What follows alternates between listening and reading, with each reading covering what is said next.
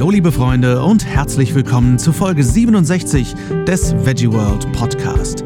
Ich bin der Lars und liefere euch wie jeden Montag Tipps, Infos und Interviews rund um das Thema Vegan. Und heute spreche ich mit Koch und Autor Björn Muschinski über Autos voller Sojaschnetzel und über Riesenkessel. Schön, dass ihr eingeschaltet habt, ihr Lieben. Ich hoffe, ihr hattet eine schöne Woche, einen schönen Weltvegan-Tag. Das habe ich letzte Woche total vergessen, muss ich zugeben.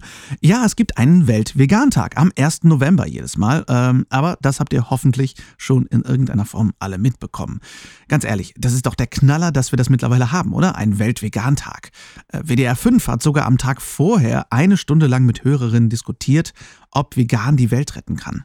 Und auch wenn ich nicht die ganze Zeit mithören konnte, war ich dann doch überrascht, dass ich nicht die ganze Zeit die Hände über dem Kopf zusammenschlagen musste beim Hören.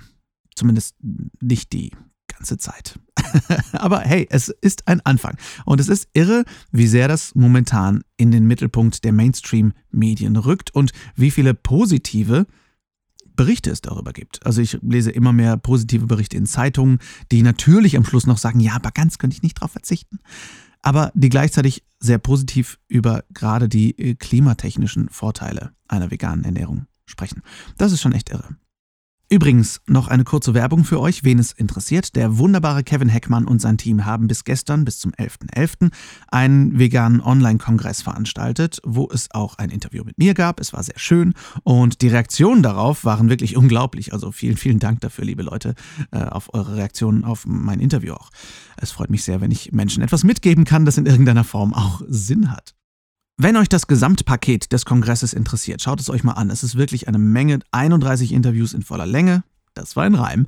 Tonnenweise Zusatzmaterial, E-Books, Kochvideos und, und, und. Es gibt alles dazu. Das gibt es zwar nicht umsonst, es kostet was, aber es ist seinen Preis wert. Und nein, ich kriege kein Geld dafür, dass ich das sage. Es ist wirklich eine tolle Sache und ihr unterstützt damit ein sehr engagiertes Team, das unsere Welt nicht nur ein bisschen besser machen möchte, sondern auch besser macht. Denn zum Kongress haben sich unglaubliche 8000 Leute eingeschaltet. Allein zu dem Live-Kongress und das ist schon echt irre. Also, wenn ihr möchtet, schaut in den Link in den Show Notes nach. Da äh, findet ihr alle Informationen zum Download-Paket des Gesamtpakets des Kongresses. Ganz herzlichen Dank auch für eure Reaktionen auf die letzte Folge, wo ich über Pferdefarmen gesprochen habe. Wir hatten uns schon gedacht, dass das Thema für viele noch fremd ist und eure Reaktionen haben sowohl Nicole, die die ganze Arbeit in der Recherche hatte, als auch mich total gefreut. Wir werden auf jeden Fall jetzt wieder deutlich regelmäßiger Infofolgen für euch vorbereiten, auch wenn die eine Menge Arbeit sind. Es, es lohnt sich ja wirklich und es ist schön, dass sie euch nicht nur gefallen, sondern dass sie euch auch wichtig sind. Heute spreche ich mit Kochbuchautor und Koch und Trainer Björn Muschinski. Natürlich spreche ich mit ihm auch über mehr als nur Autoladungen voller Sojaschnetzel und große Kochtöpfe. Wir sprechen über seine Anfänge als Veganer in den 90ern, über seinen Werdegang und wir philosophieren auch ein bisschen na gut, das war ein bisschen mehr als nur ein bisschen. Wir haben so lange gequatscht, dass wir nicht nur dieses Interview in zwei Teile teilen mussten für den Podcast, wir mussten unser Gespräch auch in zwei Teile teilen. In München auf der Veggie World mussten wir es nämlich unterbrechen und dann zwei Monate später in Düsseldorf weiterführen. So ist das, wenn man ins Quatschen kommt. Und der Björn quatscht auch gerne, muss ich sagen. Aber das mache ich auch gerne. Kann ich ihm nicht vorwerfen. Ich freue mich immer, wenn Leute gerne quatschen. Also schnappt euch ein Getränk eurer Wahl, lehnt euch zurück und genießt den ersten Teil des Interviews. Ich sitze hier unerwarteterweise, wunderschönerweise in München schon mit dem Björn Muschinski in einer kleinen Hinterhalle und äh, freue mich sehr, dass du spontan die Zeit gefunden hast, mich ja quasi überfallen hast äh, für das Interview. Ich freue mich auf jeden Fall sehr. Schön, dass du dabei bist. Es liegt, glaube ich, daran, dass ich gar nicht mehr wusste, wann wir das Interview führen wollten und einfach nur gesagt haben, lass uns das doch heute machen. Ich habe Zeit. Perfekt, perfekt. ähm, Björn, ich glaube, es ist relativ schwierig, noch jemanden zu finden, der dich nicht in Deutschland kennt, aber für diejenigen, die dich vielleicht noch nicht kennen, wer bist du eigentlich und was machst du? Das ist immer so die spannende Frage, weil es ist immer so sehr schwer, sich selbst irgendwie einzuschätzen. Ähm, in erster Linie bin ich Tierrechtler. Also das ist sozusagen eigentlich mein, mein, mein, mein Hauptpassion, ähm, Tierrechtler zu sein. Und daraus hat sich etwas entwickelt. Das bedeutet, ich habe damals selber angefangen äh, zu kochen, weil meine Mutter mir mit dem Schritt zum Veganismus ganz klar gesagt hat, du ähm, pff, koch mal selber.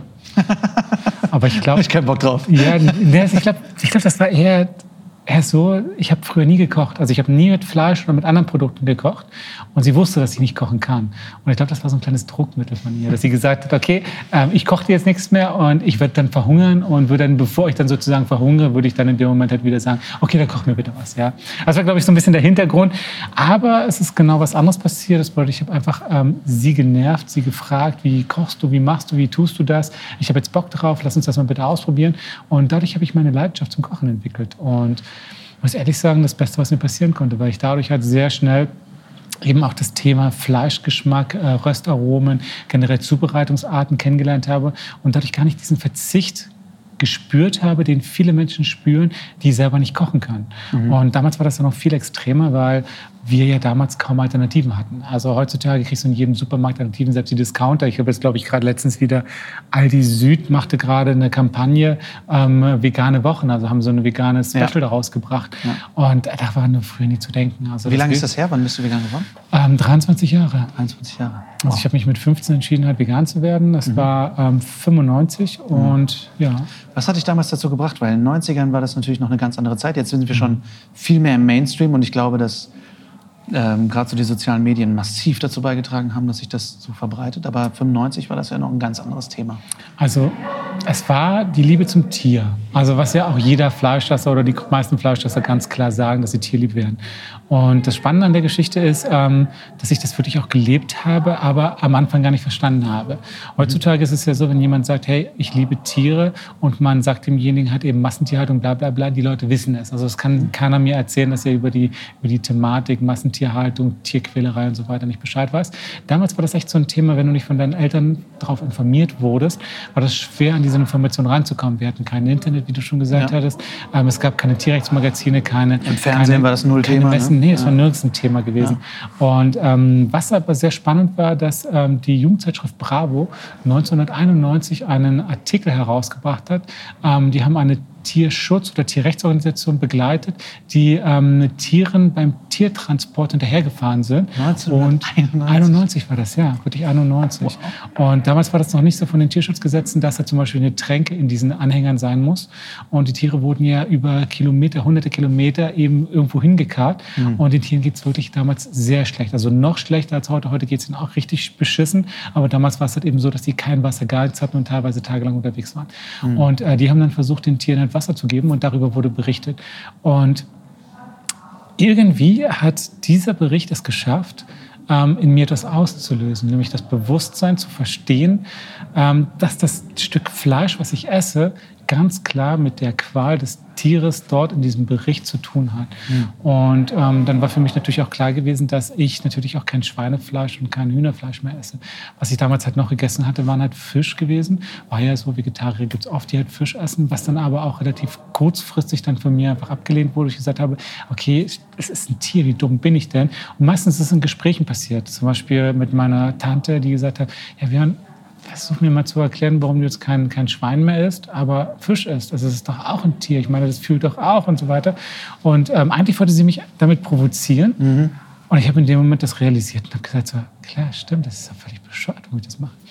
Und ähm, ein ganz interessanter ähm, Peakpunkt war, also es gibt zwei ganz interessante Peakpunkte. Der eine war gewesen, dass ich bei einer Anti-Pelz-Demo von einem Passanten angefragt wurde, der ganz nett, ganz höflich auf mich zugekommen ist und mir, mich gefragt hat, kannst du mir bitte mal den Unterschied sagen zwischen der Haut des Pelztieres, gegen das du jetzt in dem Moment halt demonstrierst, und dem, äh, der Haut der Kuh, die du an deinen Füßen trägst?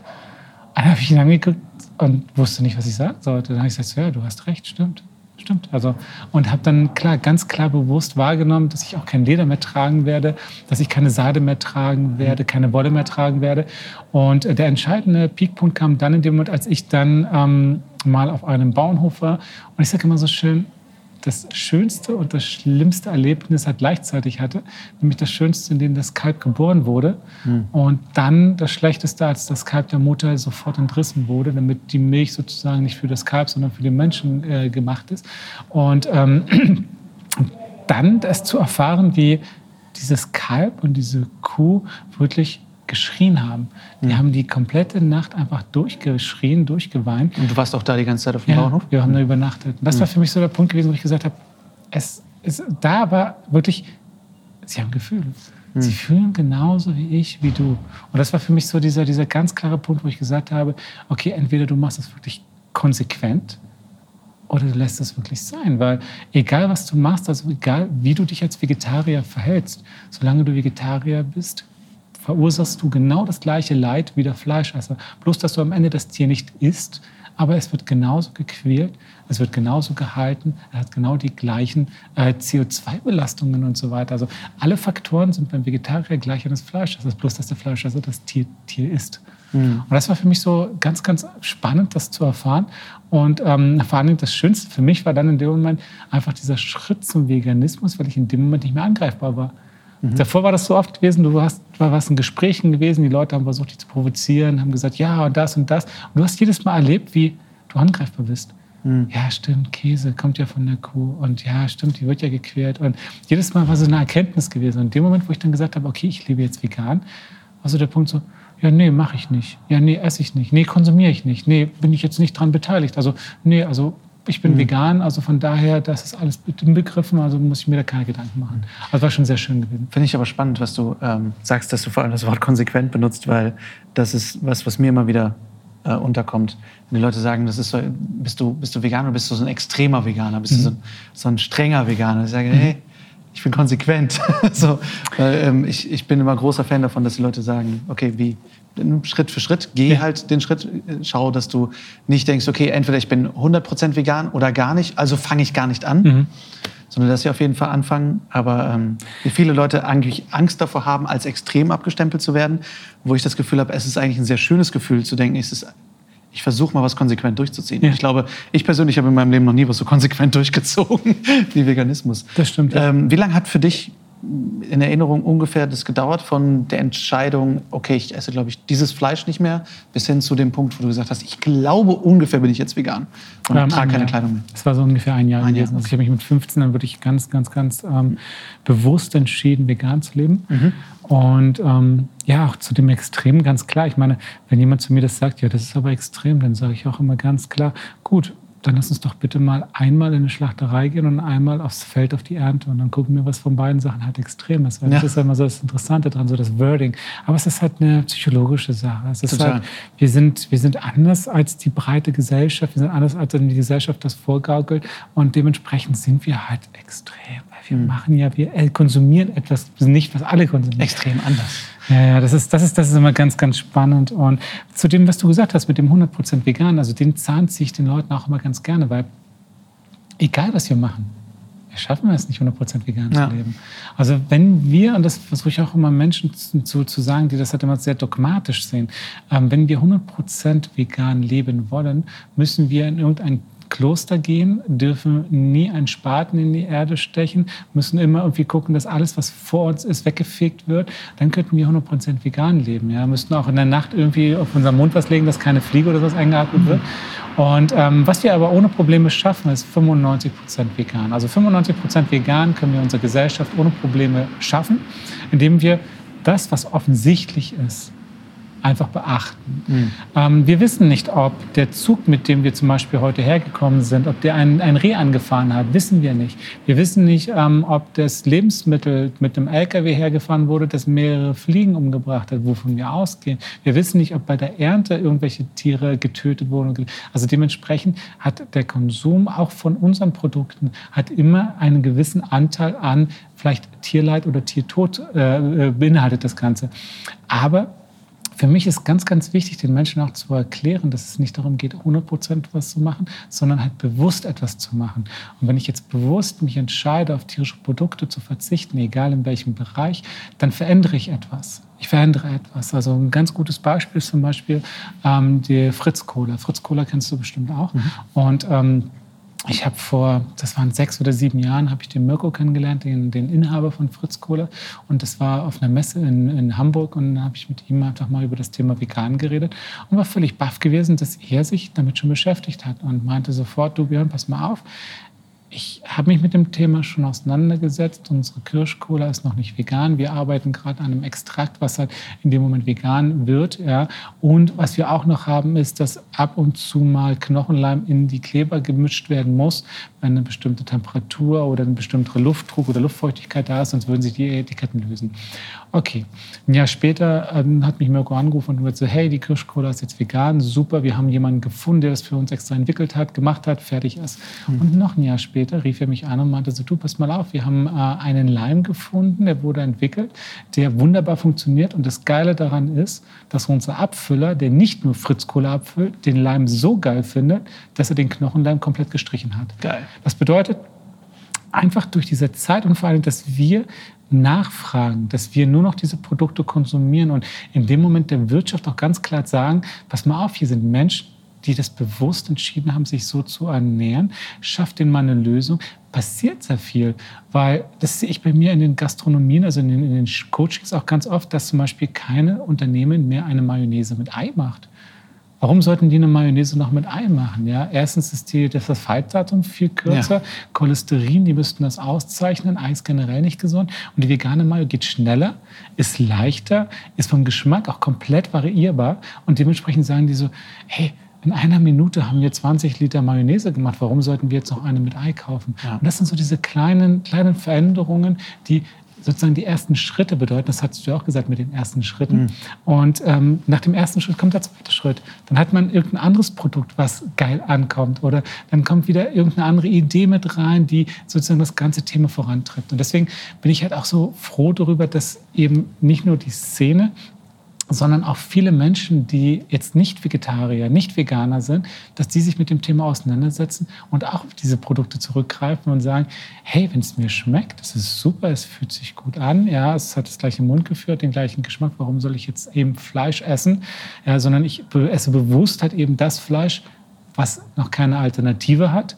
Ja, aber bei den anderen Sachen greife ich gerne auf Alternativen zurück. Warum hm. auch nicht? Und das ist schön, dass dann wirklich eine Veränderung gerade in der Gesellschaft stattfindet. Es gibt einfach Hoffnung. Ja, absolut. Ähm, ich möchte auch gerne gleich darauf zurückkommen. Du arbeitest ja viel mit, mit auch Großküchen zusammen, glaube ich. Ne?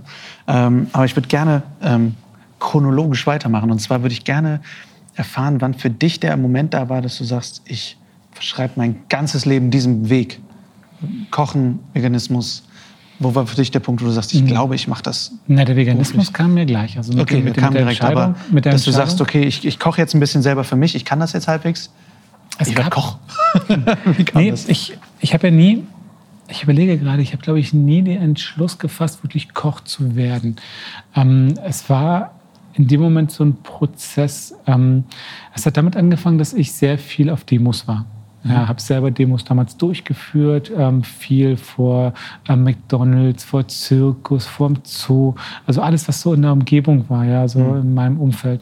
Und ähm, habe mich da natürlich immer ganz bewusst auch mit den Menschen auseinandergesetzt, habe mit den Menschen geredet, habe gefragt hat eben und in den Diskussionen, in den, in den, Gesprächen ist ja auch sehr viel von den Ängsten hervorgekommen. Und ähm, damals war das auch so ein ganz spannendes Thema. Ich meine, heutzutage, wenn du auf eine Demo gehst, ähm, hörst du ganz viele interessante Argumente gegen Veganismus oder generell halt eben, was wir lieber machen sollten. Damals waren es zum Beispiel die großen Hunde in den Neubauten. Da kam jedes Mal, wenn du mit jemandem unterhalten hast, ja, mach doch lieber was mit den großen oder gegen die großen Hunde in den Neubauten.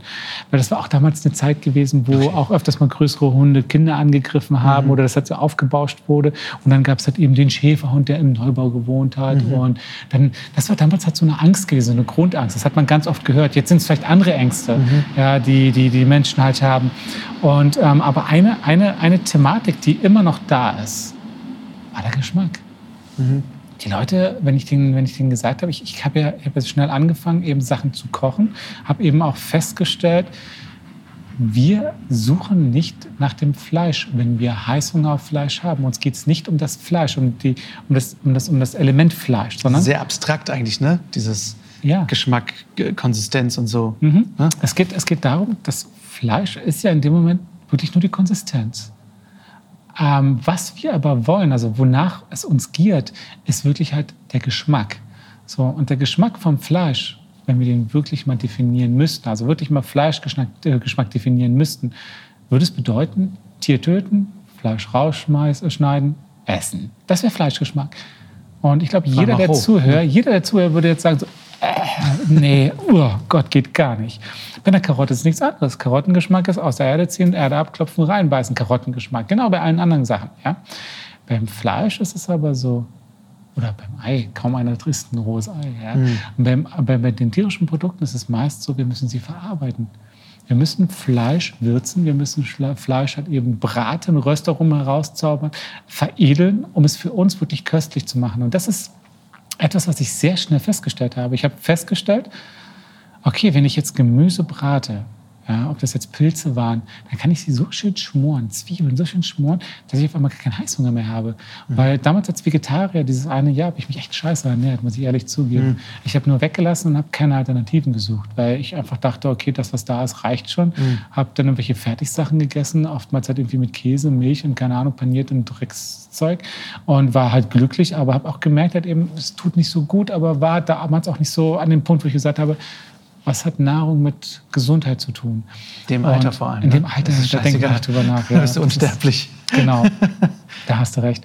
Und ähm, da war für mich so der Punkt, ich habe festgestellt, geil, ich habe gar keinen Heißhunger mehr, weil ich kann ja meinen Appetit, den ich habe, ja komplett stillen mit pflanzlichen Produkten, wenn ich die in dem Moment schön röste. Habe dann damals noch ähm, texturiertes Soja kennengelernt, also das gab es nicht in Deutschland. Mhm sondern wir sind damals halt immer in die Tschechei oder nach Polen gefahren, weil es dort halt das, das Essen der armen Leute waren. Mhm. Fleisch war, also da gab es noch keine EU, das bedeutet noch keine Zuschüsse. Dementsprechend ähm, war das so, dass das Fleisch teuer war und eben die Fleischalternativen waren günstig. Mhm. So, und deswegen sind wir immer rübergefahren, haben die Fleischalternativen gekauft, haben die halt für die ganzen Leute mitgebracht. Das Auto war voll mit Fleischalternativen, also wirklich bis zum Dach. Das war immer so lustig, wenn wir dann an die Grenze gefahren sind. Damals gab es noch die innerdeutsche Grenze, oh, die, die Grenze.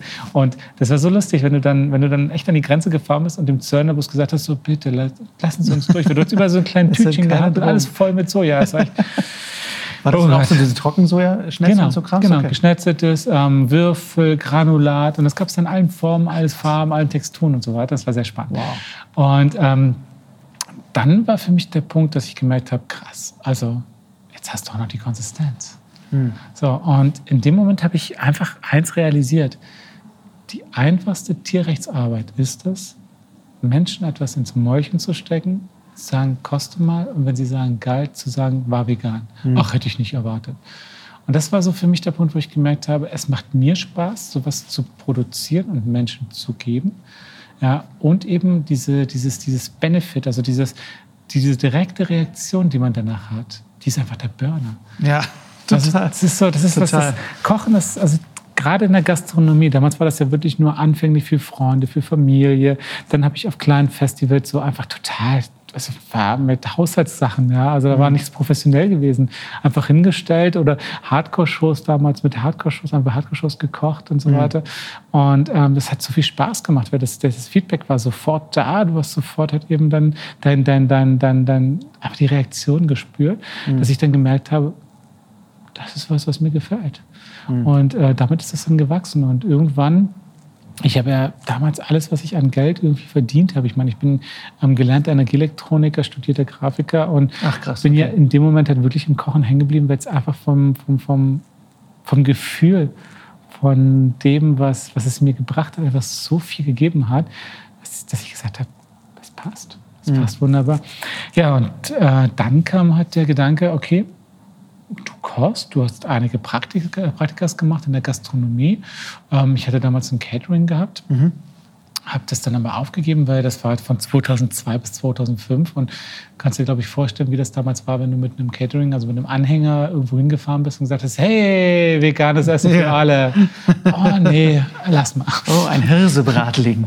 ja, nee, wir hatten schon so, wir hatten schon geile Sachen gehabt. Ja, aber das aber ist das, was die Leute immer denken. Das denken also die Leute, Leute denken sofort irgendwie Hirsebratling. Das war dann so eine Erkenntnis. Nebenan war der Krebsstand gewesen. Äh, der hat den zehnfachen Umsatz gemacht in ja. der Zeit, ja, weil du musstest den Leuten das erstmal erklären. Du hattest einen enormen Aufwand. Da war nicht einfach mal, wir rühren Teig zusammen, schmieren den da oben drauf und raus damit, sondern du musst es vorkochen, du musst es vorbereiten, einkaufen, Sachen besorgen. Ich bin quasi drei, vier, fünf Tage vorher beschäftigt, ja. während die ihren Teig. Oh, das, ich muss sagen, mein, mein Lieblingshöllenbeispiel sind Churros. Ähm, Was für Teig? Churros, kennst du Churros? Das nee. sind so äh, frittierte Teigschlangen, wie so. Ah, so ja, ja, ja. Also ich war letztens auf einem ungenannten, Fest, ähm, was ein super Fest war. Aber da gab es auch Churros. Okay, ich sag's, ich war auf einem veganen Sommerfest. Ja. Und es war super, großartig organisiert. Und da gab es auch Churros, einen Stand mit Churros. Wir haben 5 Euro bis 7 Euro genommen für Churros. Das ist letztendlich ungesalzener Pfannkuchenteig. Brandteig Das ist, ja. das ist Wasser, Mehl.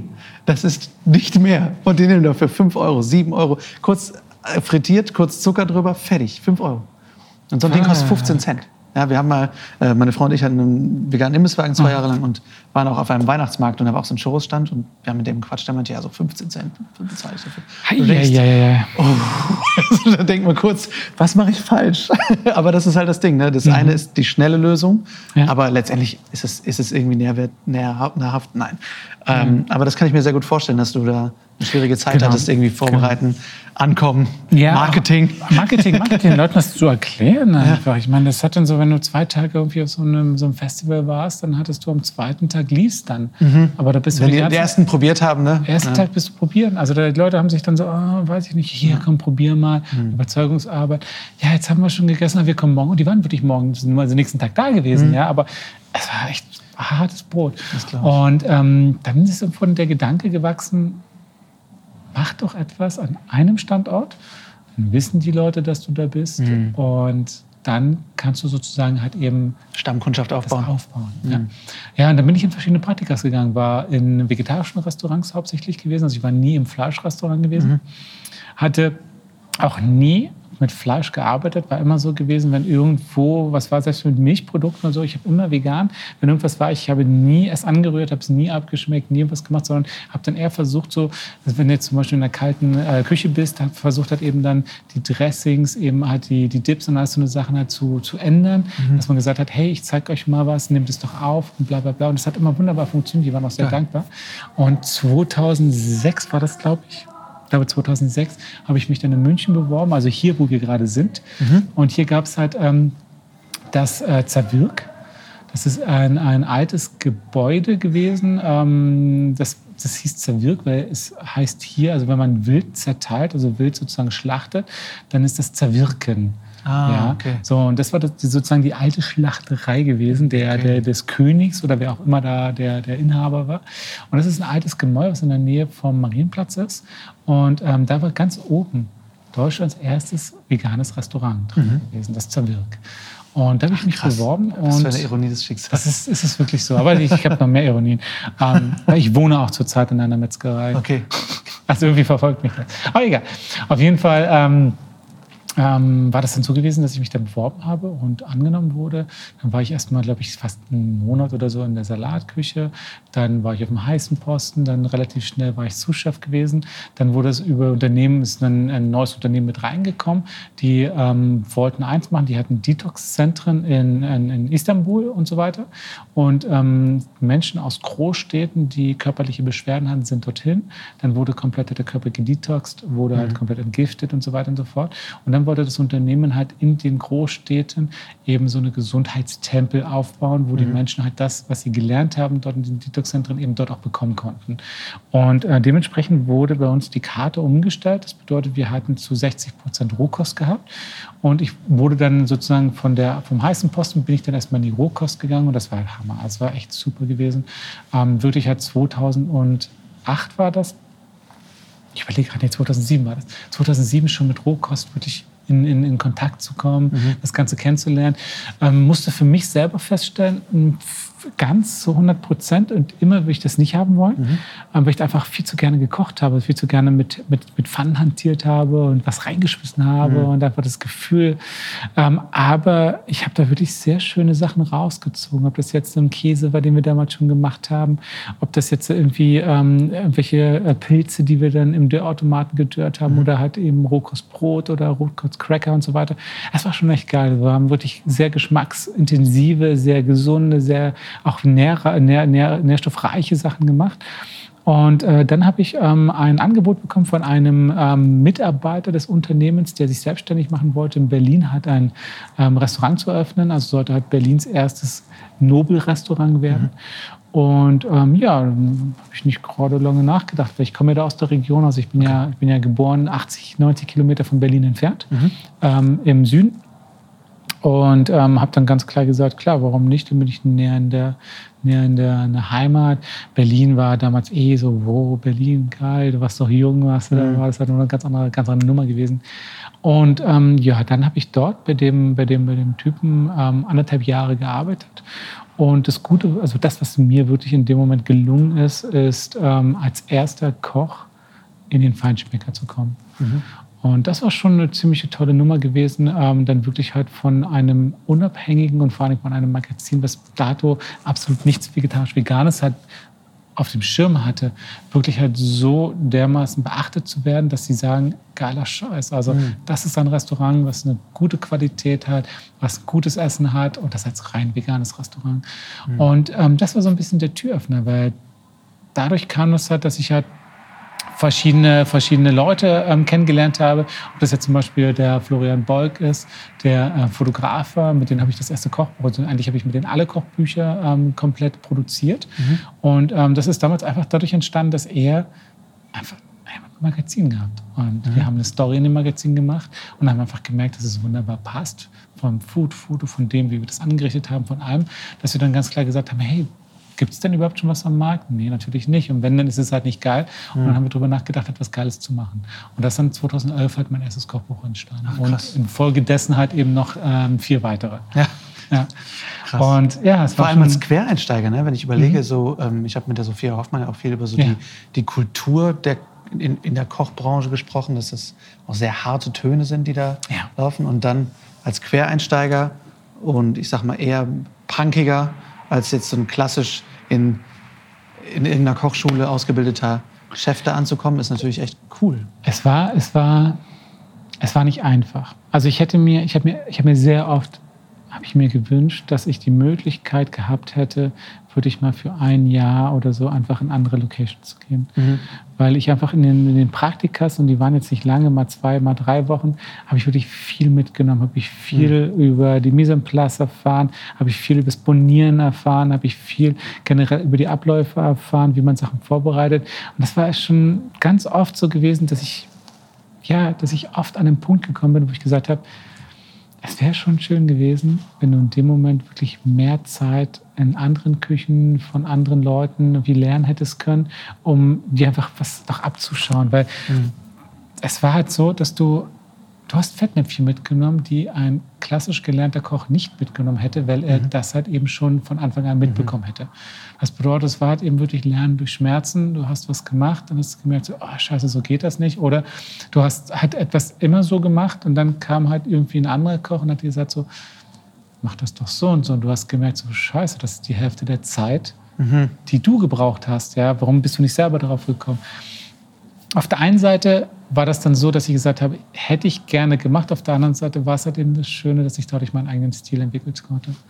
Dass ich immer ich selbst geblieben Die Fehler bin. machst du dann auch nie wieder, ne? Genau. Also, genau. wenn du dir einfach vorge... Das ist wirklich so, du, du bist du selbst geblieben, du, du hast halt eben deinen eigenen Stil gehabt und so weiter und so fort. Und das mhm. war wirklich was, wo ich gesagt habe, das ist, das ist mir auch wert gewesen in dem Moment. Ja, und dann, ähm, nachdem ich halt bei dem, bei dem Restaurant ausgestiegen bin, habe ich gedacht, okay, ähm, lass uns was Eigenes machen. Und dann hast und du auch dein Buch geschrieben? Das zu dem Zeitpunkt? Genau, genau. Ich habe das okay. Buch geschrieben in der Zeit. Ich bin 2010 aus dem Restaurant ausgestiegen, mhm. habe dann das Buch geschrieben, das kam 2011 raus. Und ähm, was auch noch dann war, ähm, ich habe mich mit dem Mai Klosterhalfen von der Albert-Schweitzer Stiftung zusammengesetzt und das war dann so für mich so ein, so ein kleines Loch gewesen, weil ich hatte schon einen Geschäftspartner, mit dem sozusagen das eigene Restaurant halt gebaut wurde, mhm. aber es war halt noch nicht eröffnet. Das bedeutet, ich hatte, glaube ich, ich bin im weiß es nicht mehr genau, im Februar, Januar bin ich, glaube ich, ausgestiegen und das neue Restaurant wurde im September, glaube ich, eröffnet.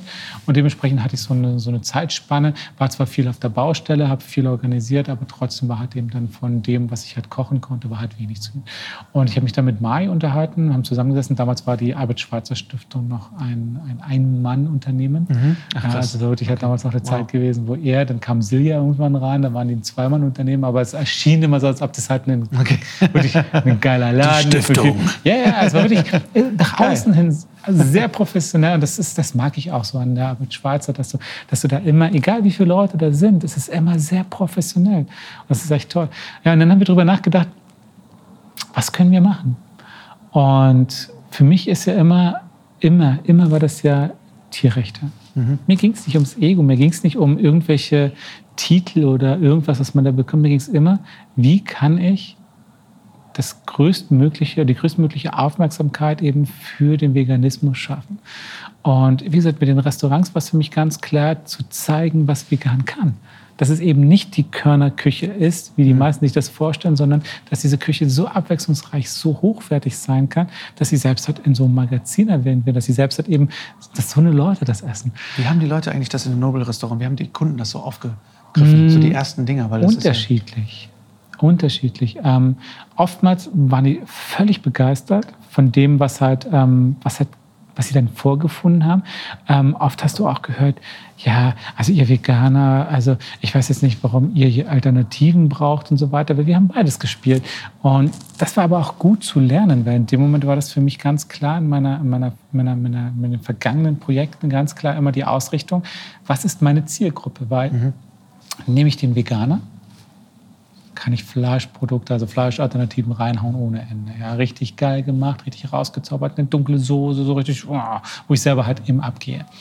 Nehme ich dann einen ähm, Vegetarier, habe ich schon wieder so das Problem, warum Ganz ist der, Publikum. Warum ist der Ganz Vegetarier? Ja. Oftmals, weil ihm Fleisch nicht schmeckt. Also brauche ich mit Fleischalternativen mhm. nicht kommen. Nehme ich den Fleischesser, dann brauche ich gar keine Fleischalternativen, weil der Fleischesser, ja, wenn er das essen möchte, isst er das Original halt eben woanders. Mhm. Obwohl du dann aber auch wieder Fleischesser hattest, die so geflasht waren davon, dass sie überhaupt erst nur drüber nachgedacht haben. Und das war so es ist schmaler Grad, gell? Das ist ganz schwierig. Ja, ja. Also deswegen sage ich, ein, ein, klassisches Restaurant, also ein klassischer Gastronom braucht mir nichts erzählen, weil mhm. der muss sich keine Gedanken machen. Mhm.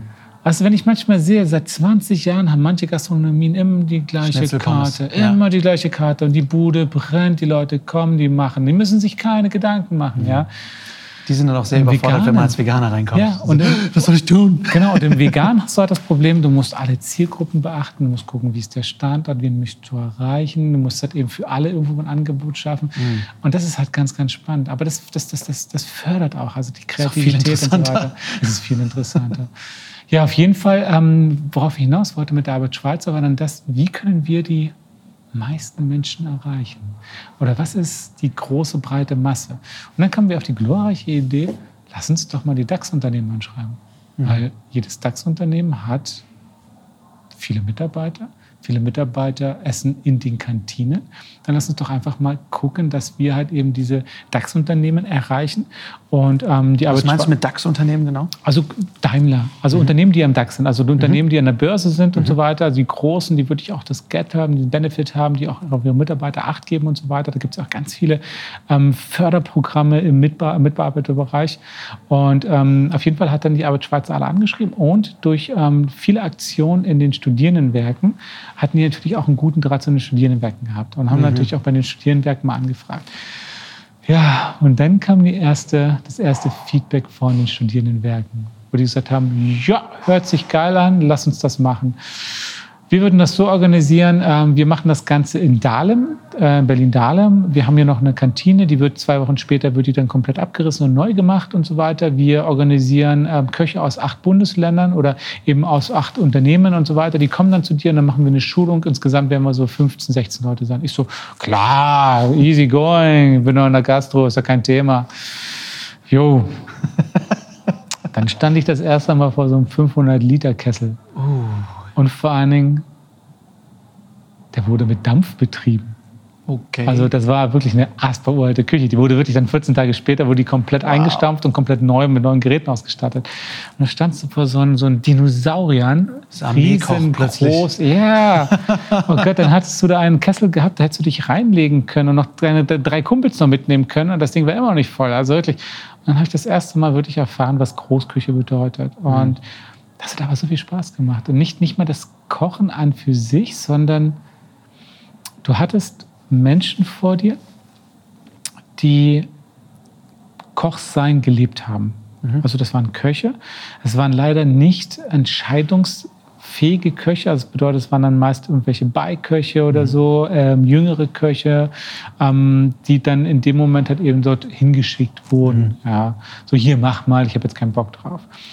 Aber das Interessante war, dass ich damals schon die ersten Ängste und Befürchtungen von Köchen aus der Gemeinschaftsverpflegung zum Thema Vegan gehört habe. Das bedeutet, wurde, ich habe viel mit denen geredet, habe gesagt, so, wo, wo liegt denn das Problem und so weiter. Und dann habe ich immer mehr erfahren, wo die Thematik liegt. Zum Beispiel bei den Studierendenwerken ist es ganz oft so, dass die Köche ja immer wieder neuen ja, neuen, neuen Themen ausgesetzt sind. Äh, heute ist es Low Carb, morgen ist es High Carb. Ja. Nächsten Moment ist es Japanisch, dann kommt auf einmal äh, Mexikanisch, dann kommt glutenfrei, dann kommt dies, dann kommt jenes. Und ganz oft ist das so, es wird von oben bestimmt. Mhm. Macht mal. So, und jeder, der schon mal in so einer Großküche gearbeitet hat, weiß, es ist echt ein Knochenjob. Also du hast geregelte Arbeitszeiten, aber trotzdem ist das schon ordentlich mit der Masse. Also ich sage mal so, à la carte ist immer noch ein Zacken schärfer. Also nicht nur ein, sondern viele Zacken schärfer. Mhm. Aber Großküche ist auch schon, du musst organisiert sein. Das ist eine andere Art von Stress, glaube ich. Eine ne? ganz andere diese Menge in dieser Zeit schaffen Richtig. musst. Das stelle ich, oh, stell ich mir unfassbar Die Menge in dieser Zeit, ja, aber das wird halt eben durch Hilfsmittelchen wie Convenience und so weiter ganz gut ja. erleichtert. Das ist halt eben so ein bisschen die Krux an der Geschichte. Auf jeden Fall habe ich dann festgestellt, dass die meisten halt dann völlig genervt sind davon, dass sich jeden Monat etwas ändert und die aber auch mhm. das alleine machen müssen. Mhm. Auf der anderen Seite habe ich dann aber ganz klar das Feedback bekommen, dass sie das gut finden, dass dort jetzt jemand ist, der den ganz klar zeigt, welche Lösungen gibt es, welche Produkte gibt es, wie verwende ich die. Und das war für mich so, wow, auf der einen Seite war ich komplett überfordert, aber auf der anderen Seite habe ich so dieses positive Feedback bekommen, dass sie total begeistert waren, dass da jemand ist, der einen einfach mal Produkte erklärt, der überhaupt erst mal erklärt, was Veganismus bedeutet. Mhm. Und ja, das bedeutet für mich, dass ich jetzt seit über zehn Jahren einfach in dem Schulungsbereich geblieben bin. Und das ist einfach goldig. Es ist so geil. Du hast mit so vielen Köchen zu tun. Und gerade auch in der, in der Gemeinschaftsverpflegung ist das ganz oft so, dass es Köche sind, die bombastisch kochen können, sich aber irgendwann entscheiden mussten, Karriere oder Familie. Mhm. Weil beides unter einen Hut zu bekommen in wirklich einer eine à la carte Küche ist fast unmöglich, weil mhm. da geht es halt nicht, dass du deine acht Stunden dann Feierabend hast. Das ist utopisch. Also mhm. es funktioniert nicht. Und dementsprechend leider durch die Familie. Du hast, du musst arbeiten, wenn alle Feierabend oder Ferien haben. Weißt du, du arbeitest, wenn die anderen schlafen oder halt eben dann zu Hause sind. Und wenn du schläfst, sind die anderen. Also das ist ja. halt es ist halt, also du lebst halt wirklich in einer Parallelwelt. Deswegen hast du doch ganz oft, dass Gastronomie, also dass halt die, die, die Beziehungen in der Gastronomie bleiben. Also dass mal mhm. Servicekräfte mit Köchen zusammen sind oder eben auch Service unter Service oder Köche unter Köche. Und das ist halt schon auch so was, was viele Menschen unterschätzen, ähm, was den Kochberuf eben angeht. Auch nicht nur der Stress, sondern eben auch dieses Parallel der Gesellschaft leben. Mhm.